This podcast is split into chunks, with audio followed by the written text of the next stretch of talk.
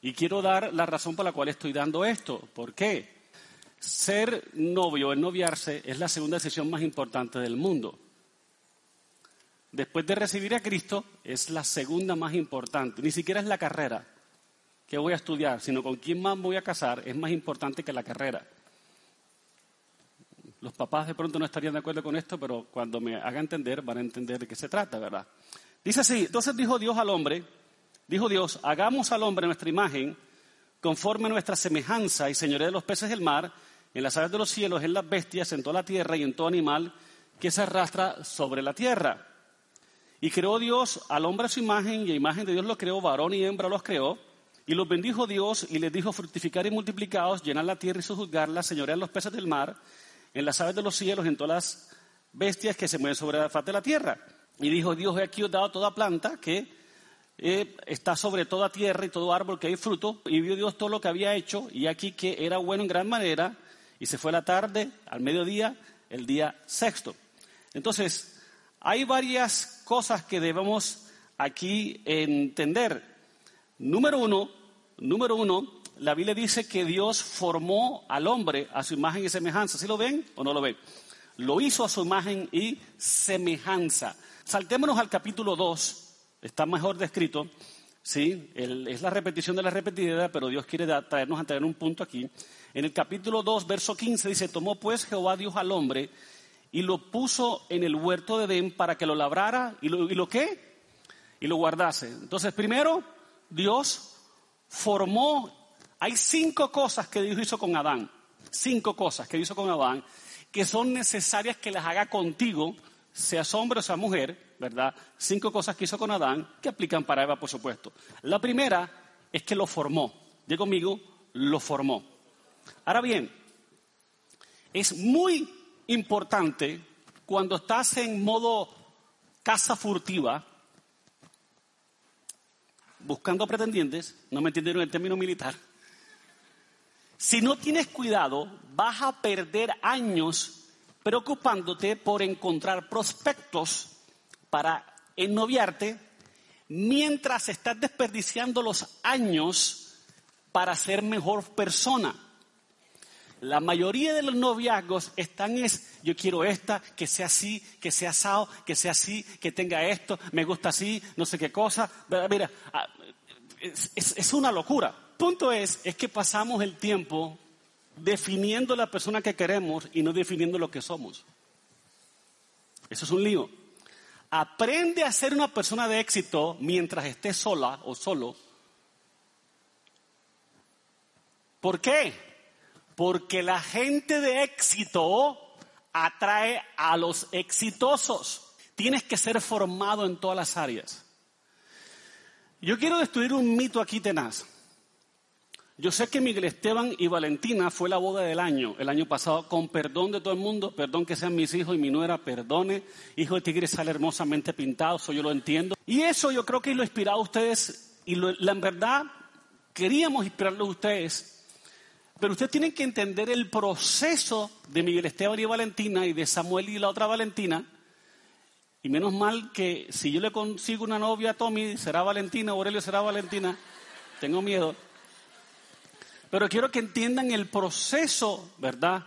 ¿Por qué? Porque muchos dicen, entonces enamorémonos como Miguel Esteban Valentina. Lo que usted no sabe es la formación que tiene Miguel Esteban desde pequeño. Nosotros hemos sido cristianos toda la vida casi. Yo desde los 15 años, María Paula de los 8, desde que tenía uso razón, sus papás vienen de un lugar cristiano. En fin, por Miguel Esteban oró el profeta más grande de este siglo, que es Kenneth Hagin a los tres años. Hay un bagaje espiritual tremendo. Entonces, a veces queremos imitar lo atractivo, lo, superficial y no vemos el contenido Miguel Esteban y Valentina se conocían desde los 11, 9 años. Entonces, tienes que aprender, si vas a imitar a Esteban y a Valentina, imita todo el proceso, por favor. Y eso lleva años. Te voy a decir por qué. Porque muchos se inspiran, ah, yo quiero, sí, lindo el matrimonio, y la verdad que fue hermoso. Yo el otro día me vi el video. Fue una boda que generó muchas, muchas expectativas. Y qué bueno que todo el mundo se quiera no ver así. Pero ¿qué pasa? Si no tienes la madurez Si no tienes la formación, te vas a meter en una vaca loca. Porque hay noviazgos, escúcheseme bien, que Dios los une, pero la inmadurez los separan. Entonces, hay muchos jóvenes que están en séptimo semestre de administración, tienen celular, tienen plata, se visten bien, porque tu edad, tu título, tu carrera y tu estatus no definen tu madurez. Te tiré otra como para pensarla tres años. Entonces, ¿qué? Nos enseñaron, acostumbraron, este es el buen partido, vive bien, no es mujeriego, sé que les está interesado a varias mujeres, le interesan, por lo menos eso es bueno. Está estudiando tal carrera. Mire, a mí no me importa si estás en noveno semestre de medicina. Si Dios no te ha formado, tú no eres maduro. Tú eres una persona capaz. Y es por eso que los jóvenes hoy salen bichos desde el colegio. Y a la iglesia nos toca educarles. Hay noviazgos que eran de Dios, por la falta de madurez se separan. Y resulta que sí era de Dios. Ahora, si tú estás buscando a alguien que te haga feliz, que te haga reír, que te cuide, que te ame, búscate un delfín.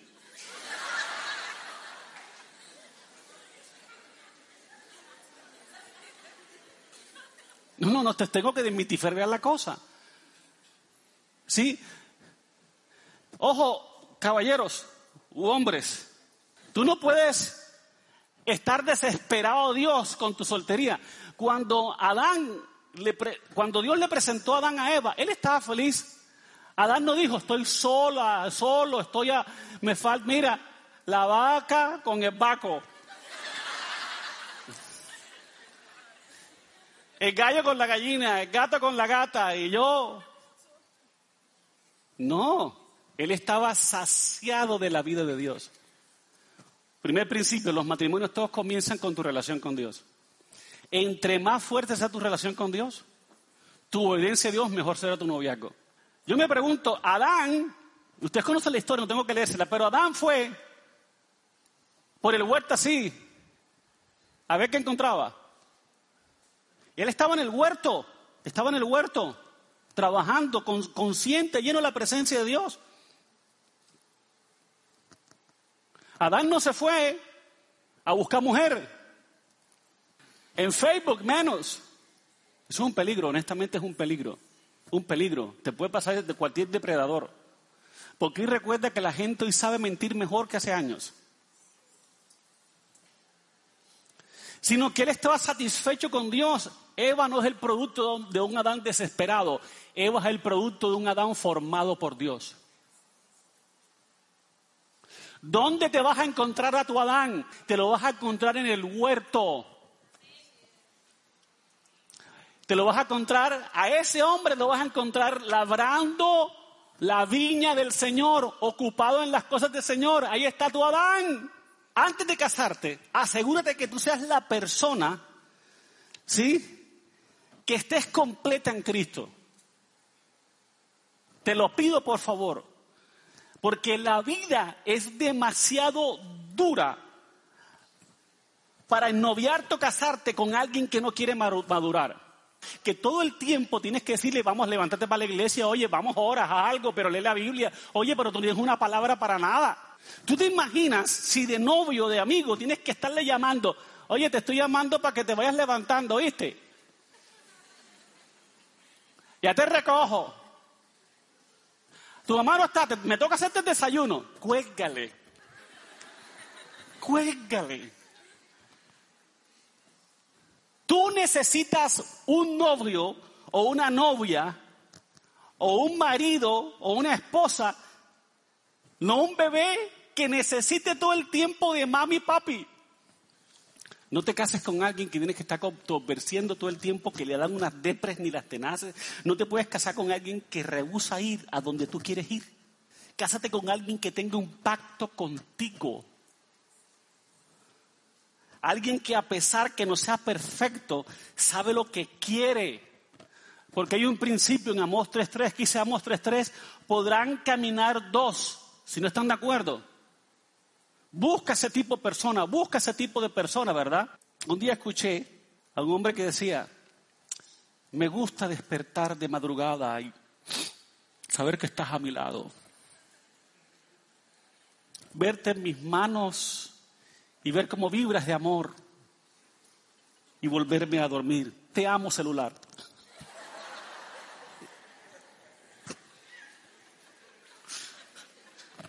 Usted no lo va a creer, pero hay gente que ama más esos aparatos que las novias. Las ven más, las miran más. Tú no puedes casarte con un tipo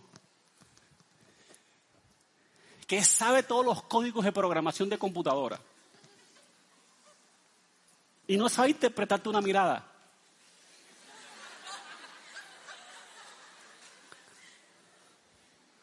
Entonces hoy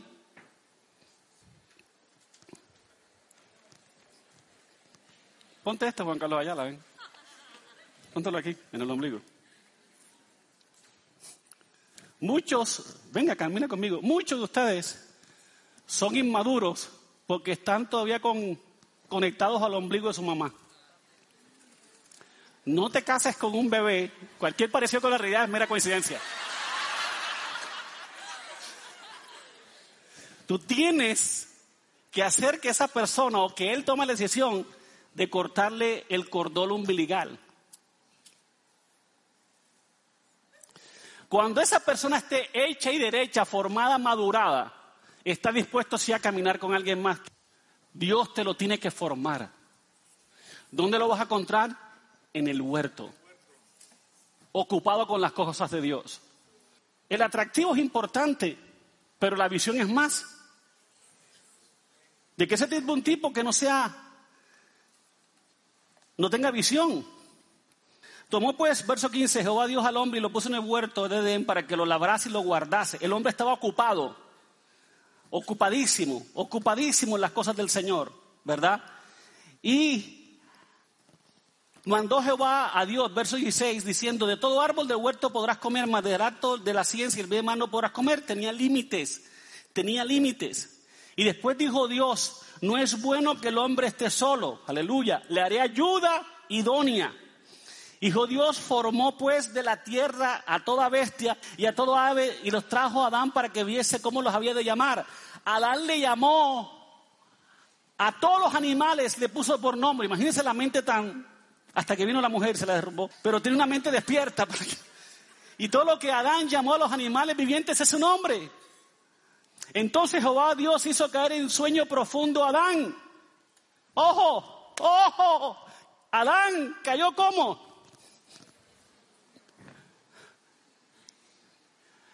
¿Cuál es el principio, pastor? Me caso con un hombre que duerma. No, no, no, no, no. No es ese hombre. Escucha este principio. ¿Cómo estaba Adán? Dormido. Pregunto, ¿Adán hizo parte de la formación de la mujer? No, correcto. Lo que quiere decir es que la mujer tiene que ser diseñada por Dios, no por el gusto del hombre.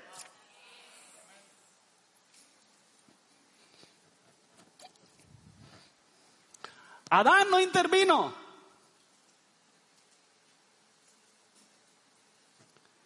Dios hizo la obra.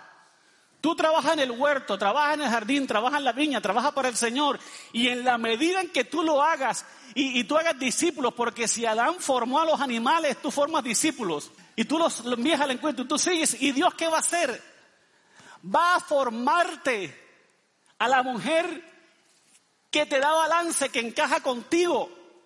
Y mientras éste dormida, tomó una de sus costillas y cerró la carne en su lugar. Y de la costilla que Jehová Dios tomó al hombre, hizo una mujer y la trajo al hombre.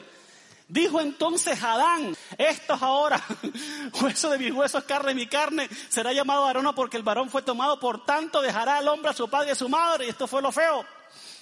Adán estaba profetizando algo que él ni siquiera tenía. Él no tenía papá ni mamá como todos nosotros. Pero la mujer que es la mujer que sale de ti, que Dios tiene preparada para ti, te hace profetizar, te hace ser más espiritual, te hace ver el futuro. ¿Lo están entendiendo, verdad? Creo que no. Cuando Adán vio que era perfecta, porque muchos dicen, pastor, es que yo no sé si es esta o esta. Cuando tú estás así, ninguna de las dos es. Porque cuando se te aparece la de Dios, ¡uh! corra la vacache, te la la Tú profetizas, tú saltas, tú no tienes que buscar para ningún lado porque esa es. Tú no te debates entre dos opciones cuando Dios te muestra la tuya, ahí está. Y mira lo que dice. Y se una mujer y será una sola carne, esto lo hablo por el matrimonio, pero estaban ambos desnudos, Adán y su mujer, y se avergonzaba, eran transparentes en su situación. Entonces hay varias cosas que hizo Adán, o que hizo Dios, aquí con, con Adán. Lo primero, que lo formó. Lo segundo, cuando Dios formó al hombre, lo formó de la tierra, lo formó. Tienes que dejarte formar con Dios, por Dios. Y después lo sopló, le dio aliento de qué? De vida en él. ¿Qué significa esto? Prácticamente, ¿qué significa esto? Hay personas que siempre anhelan otros alrededor de ellos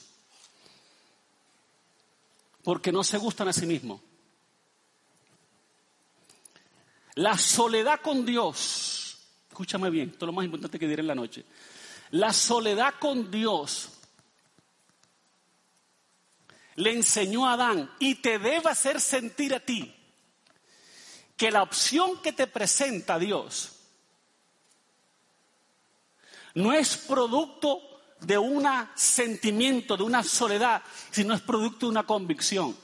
Cuando tú no sabes ser sola y feliz y satisfecho o satisfecho, tú nunca vas a saber que la opción que tienes adelante es un romanticismo o es un llenar un vacío o realmente es la idea de Dios para tu vida. Ese es el problema con hoy día los noviazgos. No tienen su soledad satisfecha, tienen muchas inseguridades y por favor, maduren y déjense formar, que Dios sople en ustedes aliento de vida, que Dios les haga personas llenas de Él. Pide a Dios que te dé ojos para verte como Él te ve y que la soledad se va a acabar en tu vida, así sea que no tienes a nadie. ¿Están acá?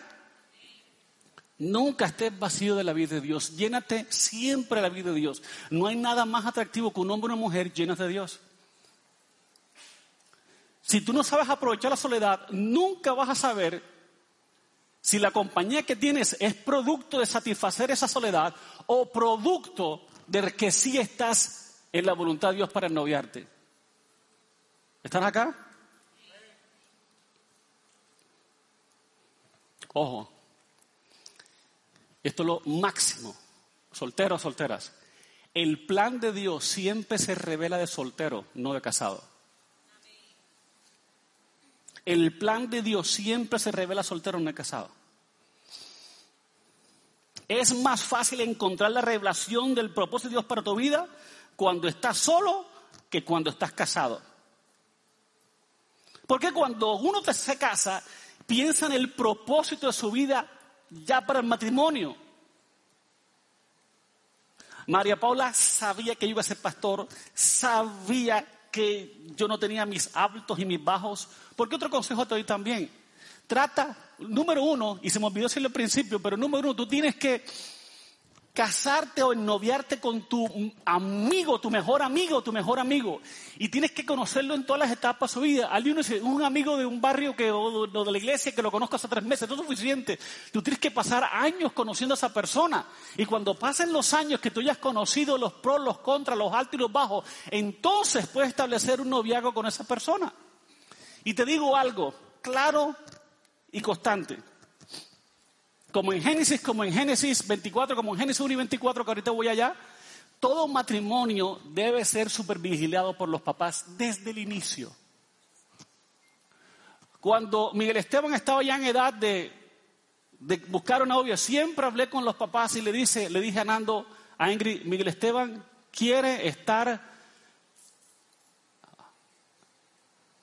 eh, pasar con Valentina, invitarlo a un helado al centro, sí, ¿acepta usted? Siempre involucra a los papás. Máxime si son cristianos o si no son cristianos igual. Siempre. Y si tú tienes, no, tienes una cercanía a tus, papás porque tus papás son desvirulados o qué sé yo, pero siempre tienes que contar con ellos. Aquí están los pastores y los líderes. Siempre. Porfa, siempre. Cuando Emil Esteban se iba a noviar, dije, hablé yo de papá, hablé con el papá, el papá de Valentina, hablé con ellos. Y les dije, si no está bien, no hay problema, detengo esto. Me pregunto, ¿cuántos de ustedes hicieron eso antes de noviarse? No levanten la mano. No creo que muchos. Así lo hice yo. ¿Por qué? Porque tú te das cuenta qué relación tiene él y su papá. Porque créalo o no, todos los faltantes de papá se van a reflejar en las pobres cogencias de la persona. O saber qué faltante tiene ella, aunque sea bonita, linda y atractiva y delicada, pero tiene faltantes de padre. Y recuerda que uno siempre va a escoger el modelo, el faltante de modelo que tiene en casa. ¿Están acá? ¿O no están acá? ¿Sí o no? Entonces, ojo acá. No permitas que nadie te robe el propósito de Dios para tu vida. Toda persona que está en tu vida te alinea el propósito de Él. Si tú no sabes para qué naciste, ¿sí? Si tú no sabes cuál es el propósito de Dios, si tú no sabes para qué te nació Dios, ¿qué andas buscando marido o novio? Tú tienes que estar completa en Dios, tienes que estar completa en Cristo. La persona que no está completa en Cristo es un peligro para sí misma y para otro. Tienes que estar saciada con la vida de Dios. Tienes que todos los faltantes en tu vida ser cerrados, ser amoldados, ser curados. Tú no puedes, es que la media naranja, eso no existe, eso es una mentira. Nadie es medio aquí de nadie. No me falta algo. Nadie, usted está completo. Usted está completa. Eso y que la media naranja, la media guayaba, eso es mentira. Eso es para vender discos. Eso existe. Tú tienes que estar completo en Dios. Si nadie tú vales lo mismo que con alguien.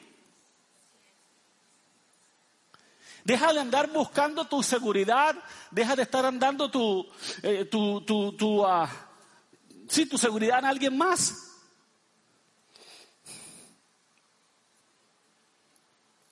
¿Por qué? Porque te vas a encontrar con personas que no son tan buenas como tú piensas. ¿Están aquí?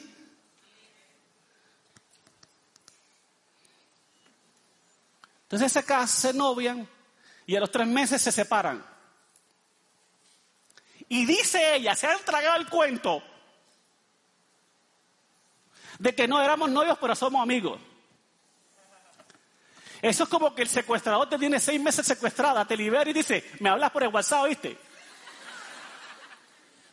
Señores, con los sentimientos de una persona no se juega. ¿Cómo así? Que la novias, la enamoras, para ahora dejarla y decir, seamos amigos. Anote el principio fundamental de noviazgo. Anótelo. Si tu noviazgo no apunta a un matrimonio, no tiene propósito. Si tu noviazgo no apunta a un matrimonio o al matrimonio, no tiene propósito. Porque el propósito de todo noviazgo es el matrimonio. No pienses que todo el que te pretende te desea por una larga vida con él. Yo he aprendido esto, mis hermanos, que a las mujeres se valoran, a las mujeres se respetan, ni con el pétalo de una rosa. Y uno no anda jugando ni coqueteando con los sentimientos de uno porque le apareció una revelación mayor. Las mujeres son como las llaves. ¿Cómo así, Pastor Miguel? Nadie te las roba. ¿Tú has visto a alguien? Cójalo, me robó las llaves, cójalo. No, te robaron el celular, el reloj, pero las llaves no. Las llaves las pierdes por desordenado. ¿Y cuántos jóvenes están aquí hoy que perdieron llaves hermosas? Ellos se creen como que Brad Pitt. Y después andan con otra y se la hacen con una a la otra. Mira, yo no creo que ningún hombre valga tanto para tener dos mujeres. Ninguna mujer valga poco para ser la segunda de otro. Y la otra que no se valora. Tú no eres, debes ser plato segunda mesa de nadie. Porque te dicen, y las mamás y las abuelas, las amigas dicen, ay, mija, no te preocupes, quien te quiere siempre regresa. Mentira de Barney.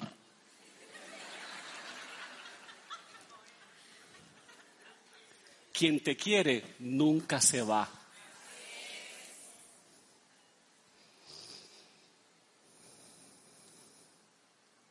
Tú no eres plato de segunda mesa. No aceptes migajas de nadie. Tú eres y Dios te hizo una mujer, no una hormiga. Estás aceptando, aceptando migajas de otros. Entonces hay gente que dice, pastor, lo que pasa es que...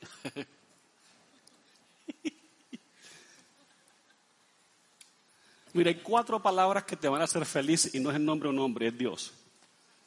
Cuatro letras, Dios, ese es el que te va a hacer feliz. Jesús es el que te va a hacer feliz.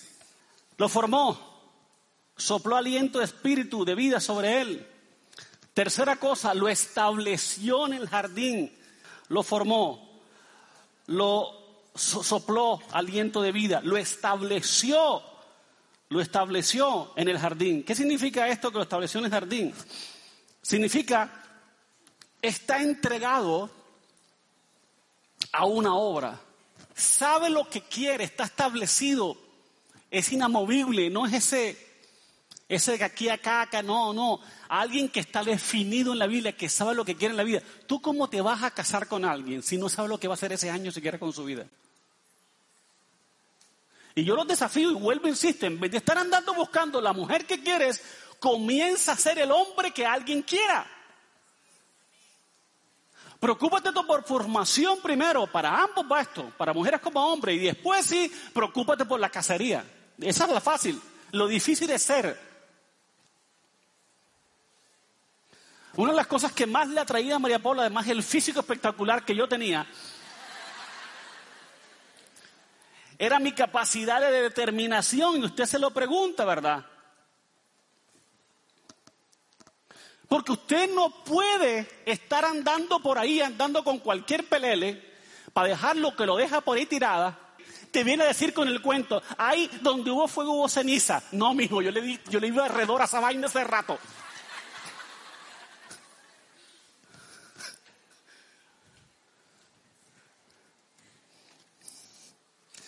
Alguien que sabe prepararse en tu tiempo, alguien que se presentará, alguien que sabe, no alguien que dice, yo no sé lo que quiero en la vida.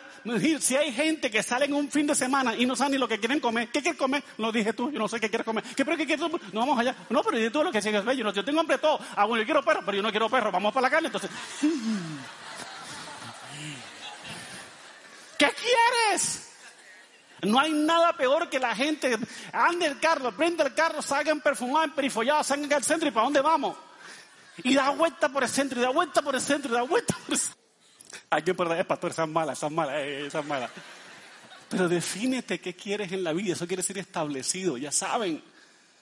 Y eso lo digo para impulsar la autodeterminación y el auto formación, que no me ese auto porque Dios es que no forma, pero para que se formen bien, para que sepan lo que quieren en la vida.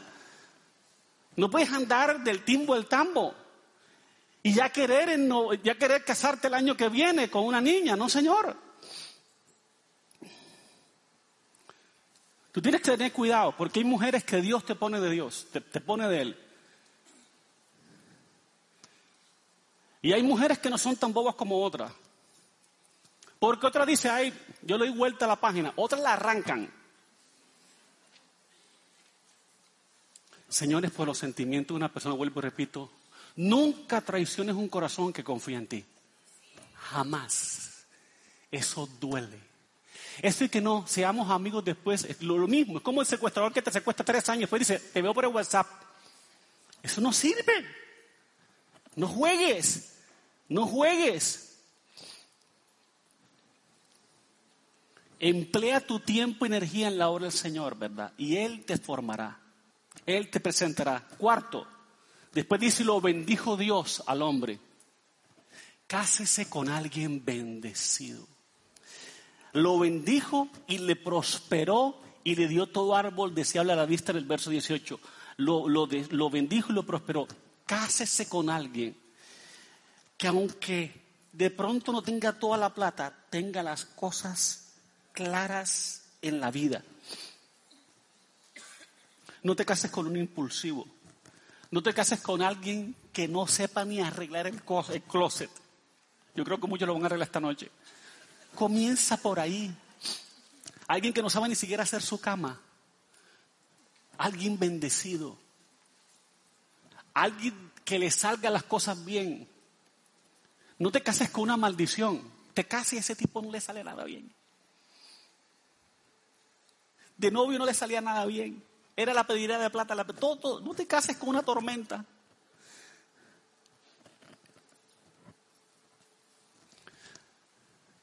Para eso se necesita que Dios lo forme, lo establezca, sople sobre su vida, ¿verdad? Todos los pasos y lo bendiga Dios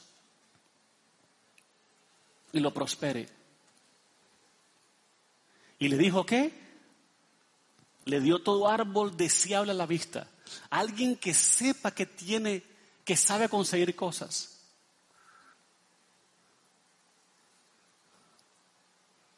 Y no te cases con un inmaduro menos un loco. Porque ese hombre, si está loco, necesitas un psiquiatra, no una mujer. El matrimonio no es un manicomio para restaurar locos. Deja que Dios lo arregle. Cuando Dios lo arregle, entonces sí. Y lo quinto que hizo Dios con Adán, ¿están listos? ¿Qué fue la primera? Lo formó, lo sopló, lo, estableció, lo bendijo. Y ojo, le dio un mandato. Le dio un mandato. Por favor, hombres, caballeros, sean Adán. Para que Dios se aparezca, sean Adán ustedes. Le dio un mandato. De este árbol no comerás. ¿Qué quiere decir eso? Le proveyó dominio propio. Le estableció límites es alguien que no se aprovecha de tu sexualidad. Alguien que tiene límites en su vida. Tú no te puedes casar con un jovencito que vive masturbándose, vive viendo pornografía o vive excitado. Tú no te puedes casar con un tipo así. Si una persona no ha dominado sus pasiones, si una persona no ha entendido que de este árbol no comerás, no te cases con él. Ese tipo tiene que tener dominio propio y tú no te dejes tocar de nada ni de nadie.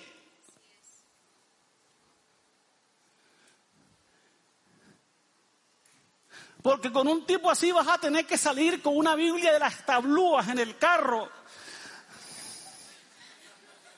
porque si ese hombre se quiere pasar, sobrepasar sobre ti, tiene que superar a Abraham, a Isaac, a Jacobo, a los profetas, a Isaías, a Mateo, a Marcos, Lucas y Juan. No te cases con un tipo que quiere la pruebita del amor. Si él quiere la pruebita del amor, ábrele la Biblia, Juan 3:16, de tal manera amó Dios al mundo que yo soy un. Esa es la prueba, la única prueba de amor que vas a conseguir esa.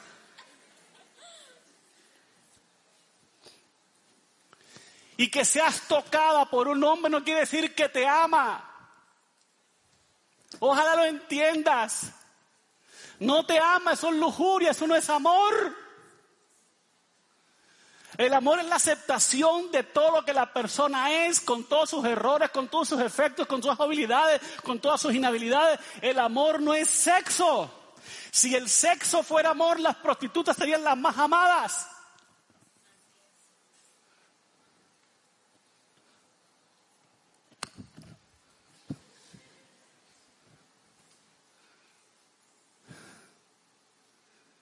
Límites.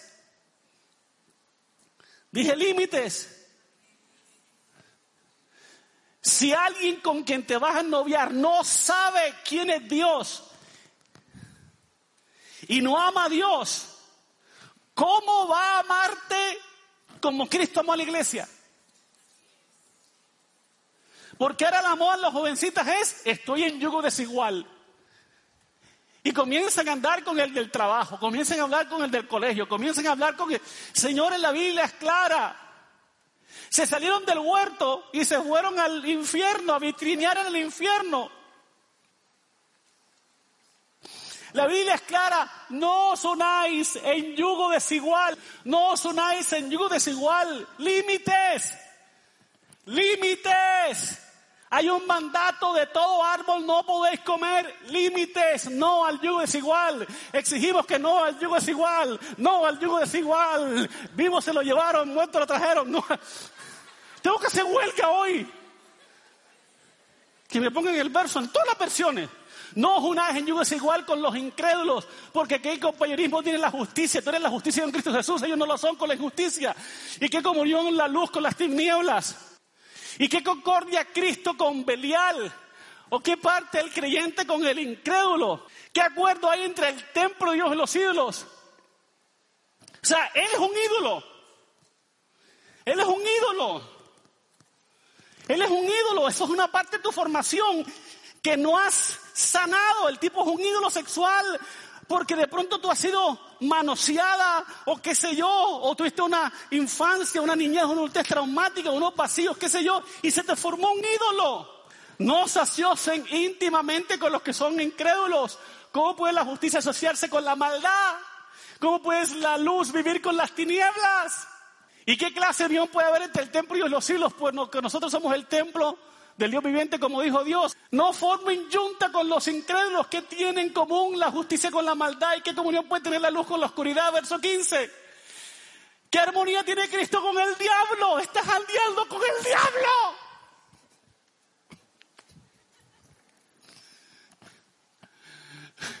Pastor, pero es que es lindo. El diablo se disfraza como ángel de luz, dice la Biblia.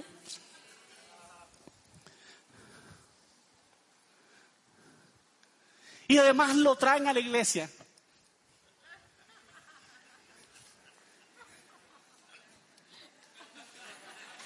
Pastor, si ve que vino, claro, bostezando cada cinco minutos el tipo.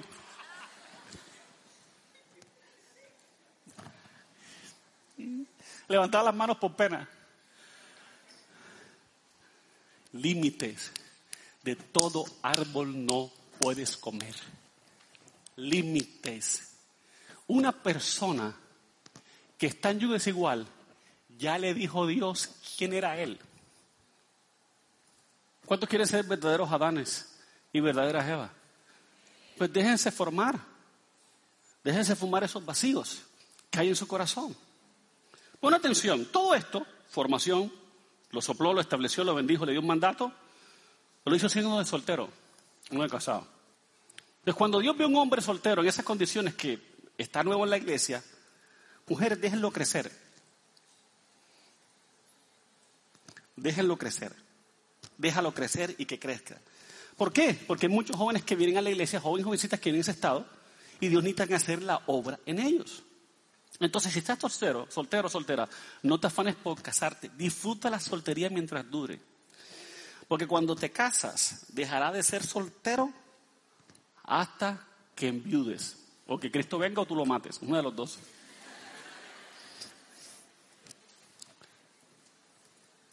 No cedas ante la presión social tampoco, ¿sabes?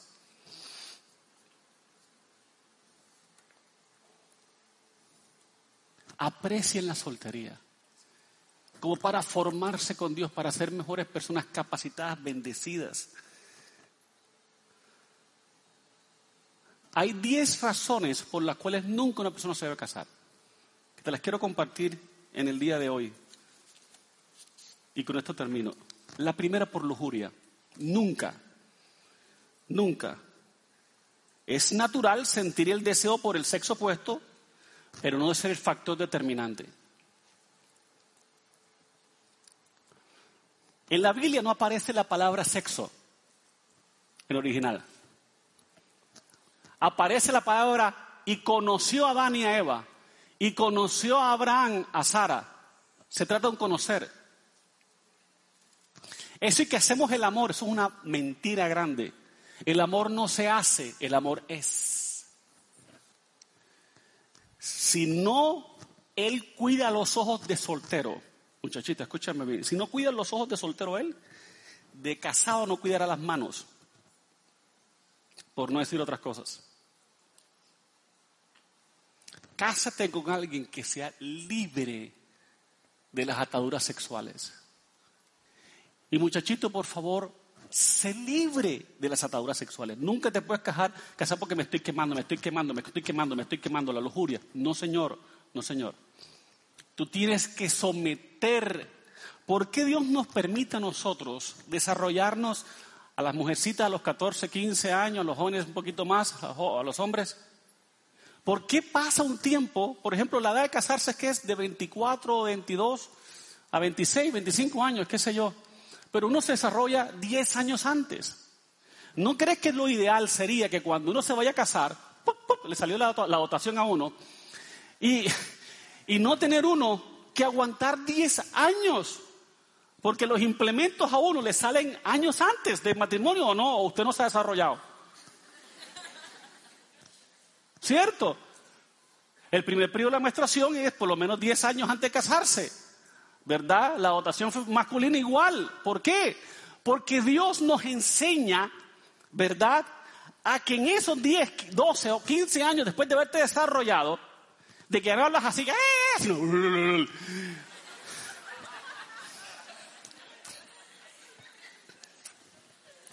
te enseña dominio propio. Y te digo, quien se cuida de novio, se cuidará de casado. Las estadísticas dicen que entre más novias o novios haya tenido, más posibilidades hay de que se separen. Te voy a decir por qué. Por el principio de postix. ¿Tú no sabes qué es eso? Los postix son estas cosas. ¿Verdad? ¿Cuántos han costado estas tarjetas que se peguen, verdad?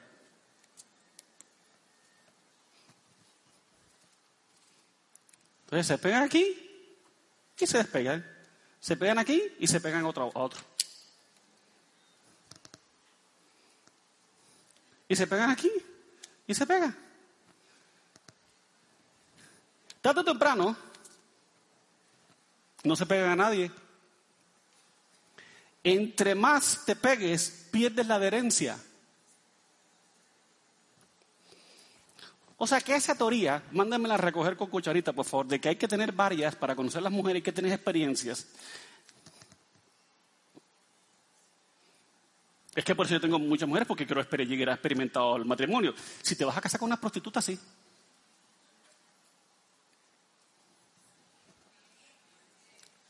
También no hay. Porque si te vas a casar con una mujer de Dios, tú no necesitas experiencia, ni tú ni ella. Porque la experiencia se crece en el matrimonio. No es mejor no haber tenido ningún parámetro, ningún patrón de antes, saber que descubrieron el amor juntos. Por eso dice la Biblia, y conoció a Abraham a Sara, y conoció a Adán y a Eva, y conoció. Tú puedes desnudarte en tu hombre, pero eso no quiere decir que te conoce, porque no sabe tus temores, tus miedos, tus inseguridades, tus habilidades, tus cualidades, tus virtudes. No sabe.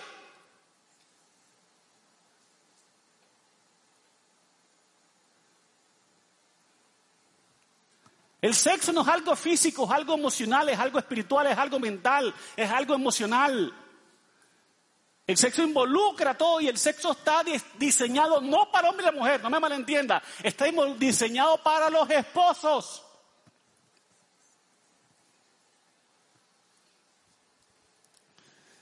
Dios mío, tengo un miedo cuando ustedes están tan callados, me asusta. No te cases si es solo lujuria. No te cases si estás infatuado. La infatuación es que Está pero tragada, tragada. Eso se llama psicosis en psicología. Eso se llama neurosis.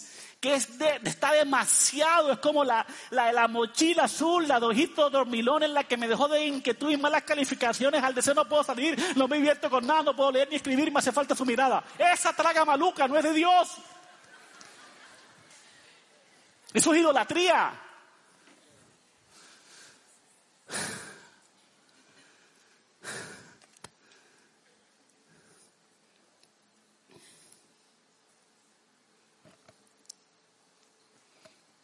Esos enamoramientos malucos, esa traca maluca, mire. Ese que amor a primera vista. Ay, nos tocamos. Ah, hola.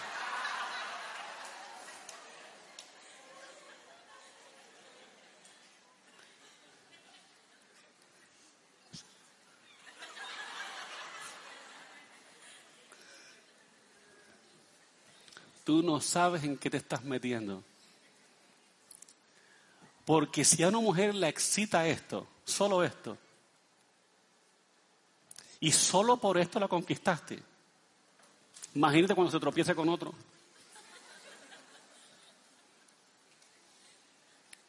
Hay que tener carácter, mujeres. Solo porque lo viste una vez más no quiere decir que ella es el marido de tu vida. Quiere decir que te gustan los hombres, o el hombre o el sexo opuesto, pero no quiere decir nada más. Quiere decir dominio propio. Otras, la tercera razón, están enamoradas de la idea del matrimonio. Ay, yo quiero una carroza, quiero el caballo, quiero el coche, quiero esto, quiero que Mary me haga esto, quiero sé qué cosa, quiero esto, quiero que me canten, quiero que otras cosas. Ay, y usted ha visto todas esas, las, todas esas, todas esas películas de, de preparación de la boda, ¿verdad? Están enamoradas con la idea, ay, cuando me case seré feliz, seré feliz. Ay, me quiero casar, me quiero casar, me quiero casar, me quiero casar. Y usted ve, en la, usted ve en las bodas la foto de esas viejas y el tipo no aparece por ningún lado, está así. Ella con el novio así, aléjate, aléjate para que salga yo bien la foto, tengo que salir vestido. Porque estás más enamorado con la idea de matrimonio que de casarte. Y es por eso que preparan una boda de millones, de millones de dólares, millones de pesos. A los tres meses se separan. Y es la luna de miel peleado.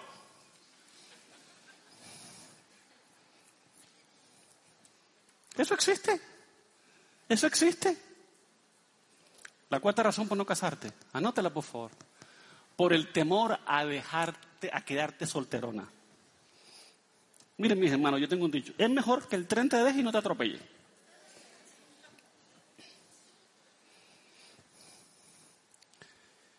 Y hay mujeres que saben esperar en Dios. Que saben esperar en Dios.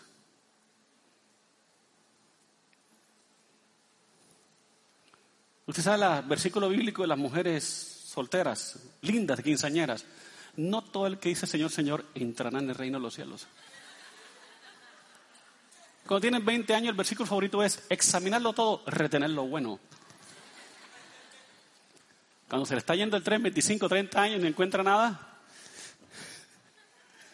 venid a mí todos los que estén cargados y que trabajado, que yo haré descansar.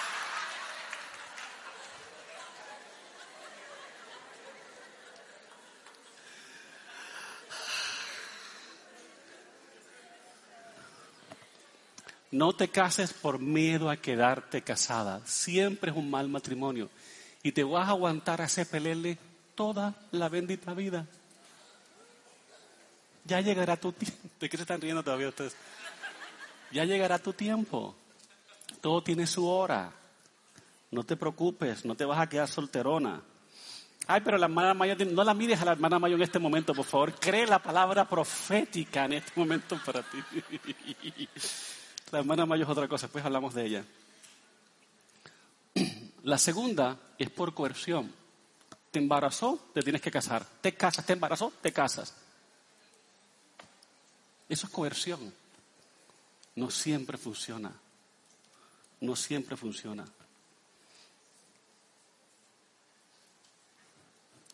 Otra coerción es, el Señor me dijo, que ibas a en mi mujer, aleluya, te piso como Josué, la tierra Jericó, eres mía, mía. ¿No? Yo conozco varias niñas aquí que estaban sometidas a un espíritu de conversión por manipulación profética. Que un líder le decía, o un pastor le decía, el Señor me mostró que nos íbamos a casar, apúrate, prepara la boda que nos vamos a casar ahorita en Turbaco.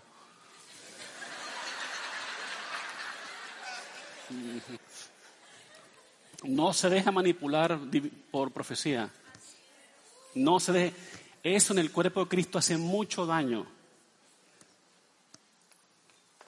Ni por profecía. Las profecías no son con quién me casaré. Por eso está el sentido común, el liderazgo, la palabra de Dios y los papás. Ni tampoco te cases con alguien que está obsesionado contigo. Es que sin ti me muero. Coge, ve, muere, mátate, ve. Mátate ya, mátate ya. Eso no, eso no es amor, es obsesión y eso es psicológico. Eso demuestra que el tipo está mal de la cabeza. ¿Me están entendiendo lo que les quiero decir? Y les estoy hablando con el corazón en la mano a todos ustedes. Eso es manipulación profética, eso es coerción. ¿Verdad? Tampoco te novios o te cases por despecho. Me la hizo, se la hago y me casó con este. Aunque no lo quiera, porque, ella no me va a arruinar la boda. La otra, me, no señor, me caso en el mismo día. Y te casas con un más, maluco, una bota de captura. Porque, porque no lo quieres, pero como el otro, se, el otro se fue con otra, entonces quieres. Mire, eso es amargura y amargura es como tomarse un frasco de veneno y esperar que el que se está viendo se muera. No va a suceder. No te cases por despecho. Y la séptima, y esta fue la razón que tuve que tratar mucho con María Paula, es por dinero.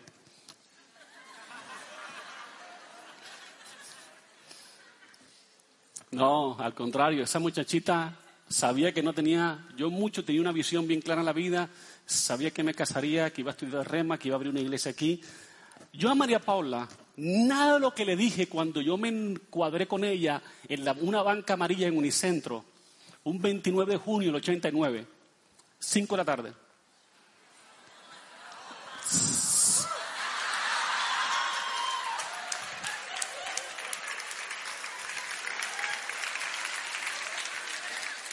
Es la decisión más importante de mi vida después de Jesús. ¿Cómo olvidar eso?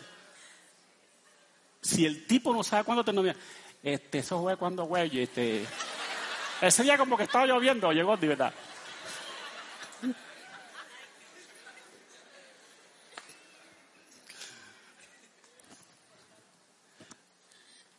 Nunca le he cambiado el plan. Lo que estoy haciendo hoy fue lo que yo le prometí en esa banca María Unicentro, en la 15, con 127 Unicentro, junio 29, 1989, 5 de la tarde. Nunca le cambió el plan. Ella sabía que yo me dedicaba a esto.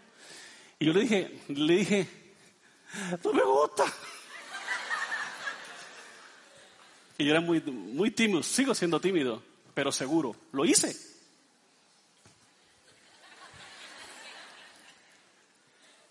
Y ella me dijo, ¿pero vas a servir al Señor toda tu vida? Sí, sí. Y nos fuimos a una película que se llamaba Mi amigo Mac más mala. Pero cuando tú estás con la chica de no hay película mala.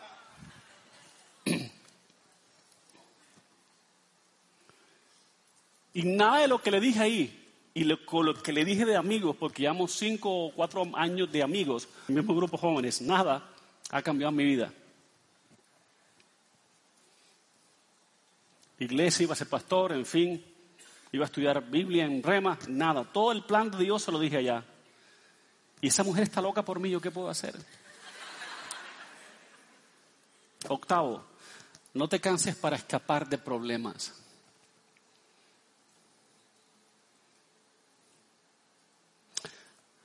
Bueno, me casé porque, ay, es que la tentación era fuerte. Me casé porque, este, quería salir de mi casa. ¿verdad? Mi familia tiene mucho, mis papás me dan mucho lío y yo quería salir de mi casa y bueno, me casé como para escapar de problemas. Quien se casa para escapar de problemas se divorcia por la misma razón. Es un escapista, es un Harry Houdini, es un mago. Tú tienes que desarrollar carácter. No te cases con alguien que no puede enfrentar y solucionar los problemas en tu vida. No, señor. La novena, no te cases por lástima. Ay, me da lástima. Pero es que vi que le falta un diente ahí, pero me da lástima. te vas a sentir lástima toda la vida.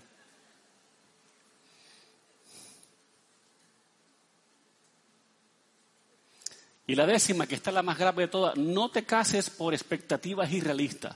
Ay, yo sé que no es perfecto, él no es, no es, convertido, él también en la iglesia, él es esto, él tiene mucho en forma, no sé qué cosa, es atado a la pornografía, no sé qué cosa, él me ha contado eso, yo estoy feliz con eso. Pero no se preocupe, pastor, cuando nos casemos con él, cuando yo me case con él, eso se va a arreglar. Echemos una condorito. El matrimonio no trae problemas, los amplifica. Toda imperfección en el matrimonio, amplifíquela cien veces. No se case por expectativas irrealísticas. Mire, en la vida uno tiene que ser coherente, ¿sí o no? Si usted pide una buena persona a su lado, asegúrese que usted también sea tan valioso como ella. ¿Están acá? ¿O no están acá? Aquí, ¿verdad? Porque muchos dicen que ser fiel es inmaduro. Ser fiel es maduro. Ser fiel es apreciar y valorar lo que se tiene. Ser fiel es lo más coherente que tú puedes ser y tener. Muchos dicen, pastor, ¿cuál es la diferencia entre me gustas y te amo? Tan fácil, ¿verdad? Cuando tú arrancas una flor, cuando te gustas, tú arrancas una flor, ¿sí o no? Pero cuando amas, tú la riegas.